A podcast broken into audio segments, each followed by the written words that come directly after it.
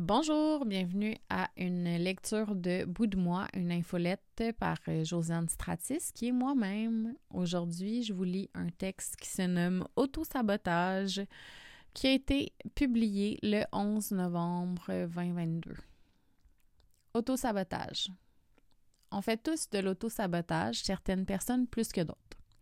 C'est un mécanisme qui est inconscient, qui empêche de réussir quelque chose qui est soit vraiment important, soit pas tant, mais qui prouve à la personne qu'elle vaut pas tant la peine.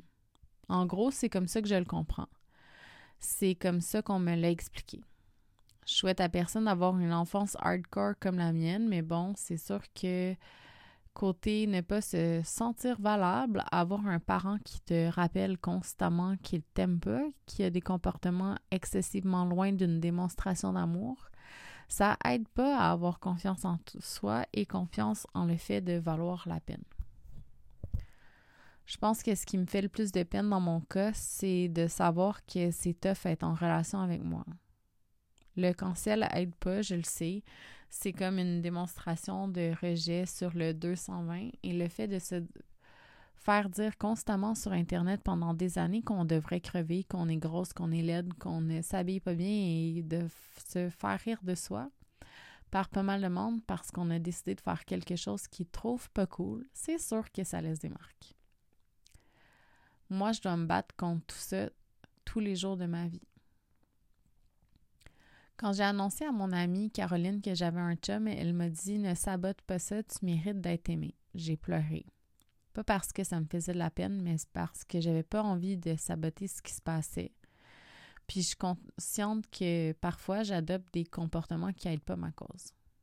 Un jour, j'avais une journée de merde, j'étais malade, puis j'étais je me suis suis perdue en marchant des HSC à chez moi dans euh, dans Outremont, puis j'ai appelé ma soeur jumelle, ma jumelle en crise de larmes, puis j'arrêtais pas de pleurer la journée. Mon chum venait me rejoindre après son décaqué, alors j'ai ravalé un peu le tout, le temps qui arrive, et là, on a parlé du fait que je mange vraiment des trucs poches quand je suis seule, mais que quand il y a quelqu'un, je veux comme impressionner, alors je me force, mais je me force pas pour moi. Fait que je me suis mis à pleurer, sentais mal, puis j'étais comme si vrai en même temps. Il y a quatre types d'auto-sabotage. Euh, puis euh, PS, j'ai pris ça sur euh, un amalgame de sites psychologiques qui est le podcast Call Her Daddy, mais aussi mon psychologue et mon psychiatre. Fait qu'il y a quatre types d'auto-sabotage. Ne pas terminer les choses, procrastiner, le perfectionnisme et les excuses. Je trouve ça plate parce que j'aurais, ajouté faire exprès d'avoir un comportement qui fait fuir quelqu'un, mais c'est pas dedans. D'un côté, je trouve ça cute parce que je suis tellement habituée de vouloir scraper ce qui arrive de bien dans ma vie que j'y vais à grands coups de comportements vraiment pas cool. Comme fuir quand on est après moi, ne pas dire ce que je ressens pour une personne parce que j'ai peur qu'elle me trouve lame, laisser aller des situations inconfortables trop longtemps sans jamais confronter les choses comme je devrais. Donc, quand je finis un projet, quand je finis pas un projet, je trouve pas ça très grave. Je procrastine, c'est pas si mal que ça. Quand je dois faire quelque chose parfaitement ou pas le faire, je trouve ça vraiment normal. Je peux trouver des justifications et des excuses pour tout, même les abus que j'ai vécus. Je pense que c'est pour ça que je suis si fière d'avoir arrêté de boire. Je savais que je copais avec ça. C'était pas un problème, et c'était un problème en même temps. Ce que je trouve le plus difficile, c'est que quand je me force, quand je donne mon 100%, quand j'essaie fort, j'ai toujours l'impression qu'il va y avoir un exemple pour me trouver que je fais ça pour, me prouver que je fais ça pour rien et que dans le fond, je suis pas si brillante que ça, que je suis pas si cute, que je suis pas bonne, que je suis pas intéressante et ça spirale vite sur le fait que je me demande bien ce que je crée sur cette planète.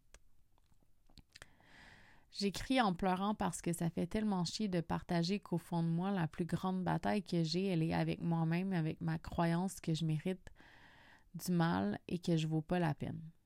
Quand mon psychologue me fait réaliser que ce qui se cache derrière un comportement, que c'est ça qui se cache derrière un comportement, euh, je grogne littéralement quand je dois le dire avec des mots. Quand mon chum m'en parle aussi, je grogne. C'est tellement fatigant. Dans les dernières semaines, quand j'étais malade, C'est pour ça que j'ai eu peur de prendre une pause. Je me disais que vous alliez toutes partir parce que j'étais pas capable de m'asseoir et d'écrire. J'étais incapacité. L'ironie du sort, c'est que ce que je trouve le plus cave, c'est que dans ce temps-là, quand je suis incapable de faire quelque chose, quand on me rejette, quand on se moque de moi, c'est là que j'ai le plus envie de me battre et de dire je vais leur prouver le contraire. Le leur est pas important. Ça pourrait être n'importe qui.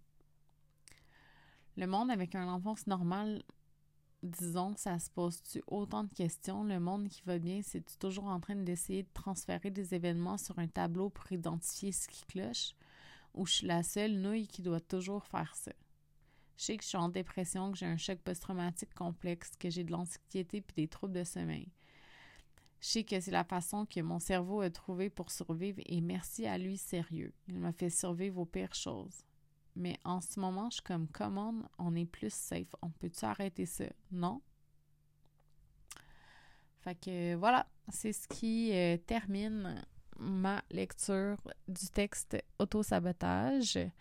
Euh, vous pouvez toujours m'écrire si vous voulez sur les médias sociaux. La seule façon de m'écrire sur les médias sociaux, c'est de m'ajouter at Jojo Up North sur Instagram. Puis euh, je réponds à tous les courriels. Donc euh, voilà, merci, bye bye.